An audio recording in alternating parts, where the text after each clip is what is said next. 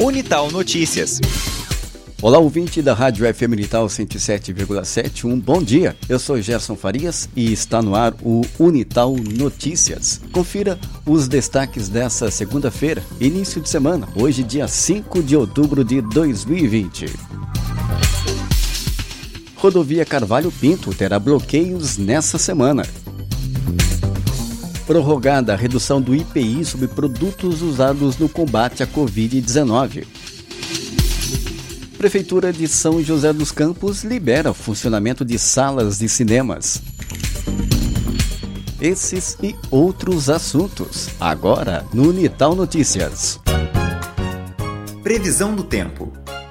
Nesta segunda-feira, dia 5 de outubro, o dia será de sol entre nuvens no interior do vale. No litoral norte, haverá mais nebulosidade e ainda há chance pequena de chuva fraca e isolada. As temperaturas máximas estarão em gradativa elevação. O mar estará ainda agitado e as ondas estarão entre 2,5 e 3 metros e meio de altura em áreas de mar aberto.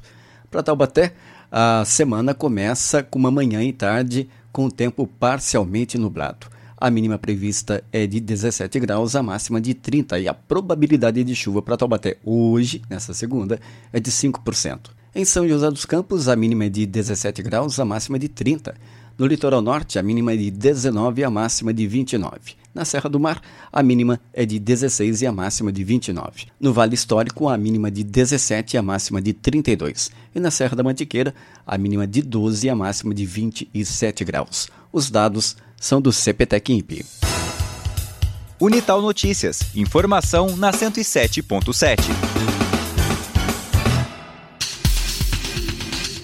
O plenário da Câmara Municipal de Taubaté recebe na próxima quarta-feira, dia 7 de outubro, a secretária de Finanças da Prefeitura, Odila Sanches.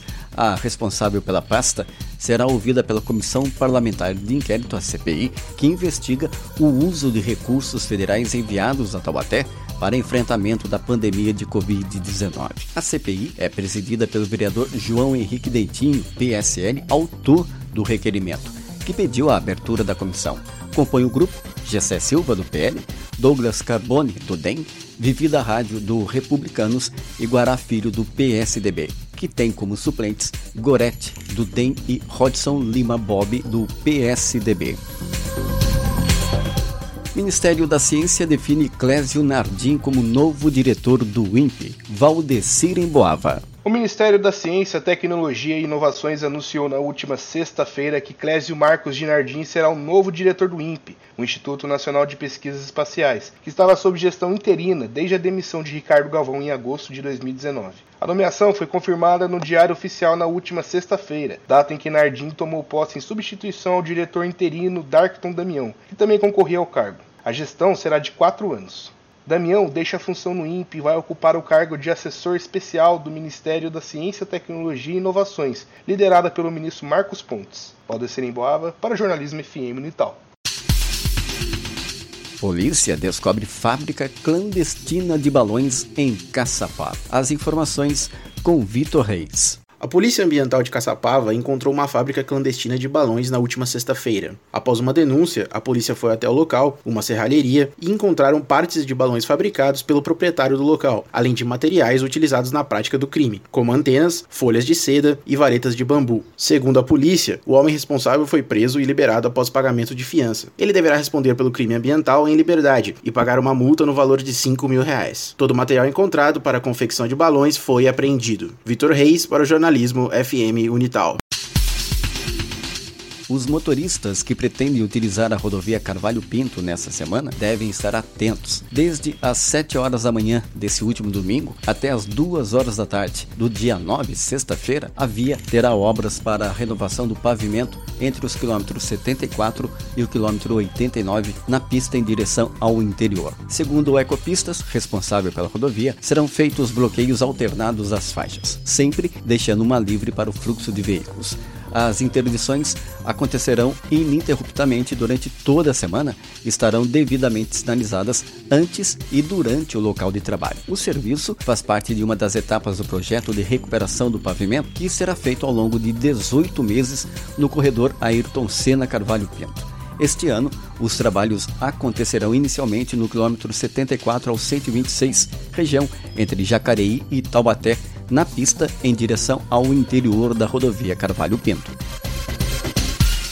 Projeto resgata 154 lobos marinhos no litoral brasileiro. Aline Miranda. Levantamento divulgado no dia 25 de setembro pelo projeto de monitoramento de praias, executado com financiamento da Petrobras, mostra que desde o início de 2020 até agora foram encontrados no litoral brasileiro 154 lobos marinhos, aumento de 13,5% em comparação ao igual período do ano passado. O número já supera o total desses animais resgatados na costa nacional em 2019, que somou 149 lobos marinhos. Eles são encontrados nas praias, muitas vezes exaustos, machucados e perdidos dos grupos. O projeto alertou que o número de lobos marinhos nas praias pode se aumentar nos próximos meses, porque somente este mês as equipes de monitoramento identificaram 30 lobos marinhos nas praias inspecionadas. O gerente de manutenção e pós-licença para exploração e produção da Petrobras, o biólogo Rafael Guerreiro, alerta que quando um lobo marinho for avistado em alguma praia, a população não deve se aproximar aproximar. Aline Miranda para o jornalismo FM Unital. Prefeitura de São José dos Campos libera funcionamento de salas de cinema. As informações com Poliana Vitorino. A Prefeitura de São José anunciou um novo decreto de flexibilização Nele está autorizado o funcionamento das salas de cinema. Apenas 60 cadeiras podem ser usadas para manter a distância entre as pessoas. Os ambientes passam a funcionar com capacidade limitada e intervalo entre as sessões para higienização. As lojas dos cinemas podem abrir com a inclusão de barreiras físicas de acrílico e oferecimento de álcool em gel. De acordo com o Plano São Paulo de flexibilização, a reabertura de cinemas estava prevista para a fase verde. São José está na fase laranja. A nova avaliação estadual acontece na próxima sexta-feira, dia 9 de outubro. Poliana Vitorino, para o jornalismo FM Unital. A Câmara de Taubaté aprovou em segunda votação o projeto de lei sobre a divulgação de informações do tempo de espera e número de pacientes que aguardam atendimento em unidades de saúde do município. O texto agora segue para a sanção do prefeito Ortiz Júnior do PSDB. Segundo o projeto, as unidades de saúde de urgência e emergência deverão divulgar as informações classificadas por tipo de procedimento e gravidade, em local visível e acessível ao público, preferencialmente por meio eletrônico. O objetivo é evitar que surjam ruídos ou indignações pela demora no atendimento. O texto de autoria dos vereadores Digão do Progressistas e Neneca do PDT recebeu emenda do vereador Douglas Carbone do DEM, que foi aprovada durante a primeira votação. Ela define que a divulgação vai obedecer aos dispostos na portaria do Ministério da Saúde, que estabelece as diretrizes das unidades de pronto atendimento, as UPAs. Pandemia afetou a economia de Aparecida e os negócios de muitos moradores na cidade. Silva Júnior. Milhões de pessoas passam todos os anos por Aparecida. A cidade de 36 mil habitantes do interior de São Paulo se tornou destaque na rota de turismo com o Santuário Nacional e a demanda fez crescer a economia da cidade em torno do turismo religioso. A pandemia, no entanto, afetou a economia local e os negócios de muitos moradores. Com as restrições impostas por causa do coronavírus, famílias inteiras que tinham no comércio a única fonte ficaram sem renda. O dia da padroeira, 12 de outubro, é a melhor data para o turismo da cidade. Os dias que antecedem com a novena já mantêm alto movimento. Apesar da flexibilização que permitiu a retomada da missa, a visita Aparecida tem sido tímida, segundo os comerciantes. Silva Júnior para o jornalismo FM Unital. Unital Notícias. Informação na 107.7.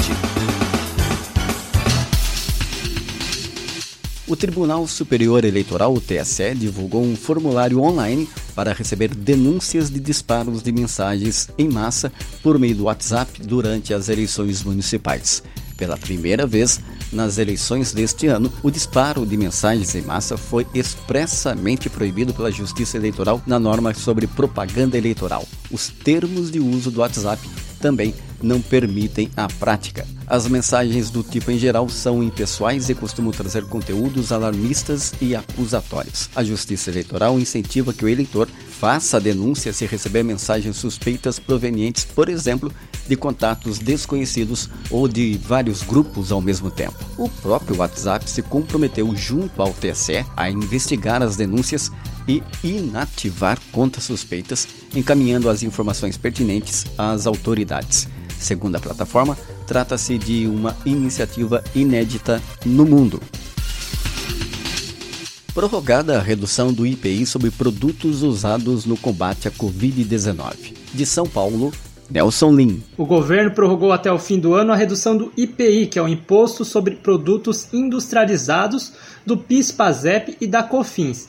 Entre os produtos beneficiados pela medida estão equipamentos de segurança como máscaras de uso hospitalar, óculos, viseiras e escudos faciais, e também álcool de limpeza e desinfetantes. E como é uma medida para enfrentamento de uma calamidade pública, o governo não precisa apresentar fontes de receita alternativa que cobririam a ausência do tributo reduzido. O outro decreto ficou prorrogada também até o fim do ano a alíquota zero do IOF, que é o Imposto sobre Operações Financeiras. Esse imposto é cobrado em diversas operações, como no uso do rotativo do cartão de crédito, empréstimo consignado, contratação de seguro, operações de câmbio, entre outros. A alíquota zero de IOF foi anunciada em abril para aliviar o crédito a pessoas físicas e empresas afetadas pela pandemia do novo coronavírus. Da Rádio Nacional em São Paulo, Nelson Lima.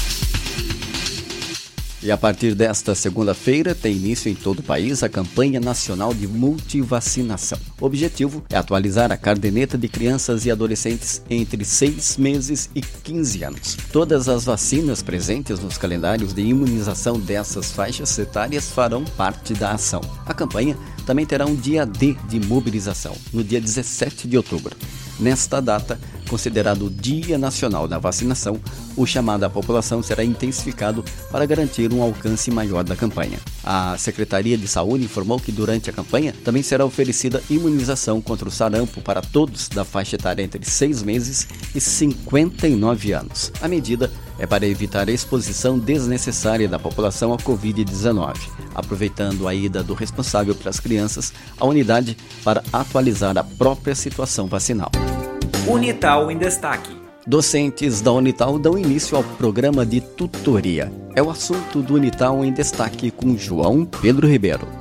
A Unital deu início à primeira turma de tutoria entre docentes para o aprimoramento de professores com o título de doutor na universidade. A inauguração aconteceu em evento ao vivo transmitido pela TV Unital no YouTube. A iniciativa busca incentivar a troca de experiências entre os participantes e criar uma rede colaborativa em que os professores continuam se desenvolvendo para as novas necessidades que o contexto acadêmico apresenta. O programa conta com professores que já atuam na pós-graduação, tutores e com os que desejam ingressar nesse cenário, os tutorados. Confira a deliberação no site da Unital, www.unital.br, e fique atento aos nossos canais de comunicação para a divulgação das próximas turmas em nova abertura do edital. João Pedro Ribeiro, para o jornalismo FM Unital. Unital Notícias. Informação na 107.7. E assim então colocamos ponto final no Unital Notícias dessa segunda-feira, dia 5 de outubro. Fontes de informação: Portal Guia Taubaté, Portal R3 de Notícias, G1 Vale do Paraíba Região, Jornal Vale, Portal de Notícias Meon, Agência Brasil de Notícias e Rádio Câmara. A você ouvinte, uma ótima segunda-feira e até amanhã. Unital Notícias, informação na 107.7.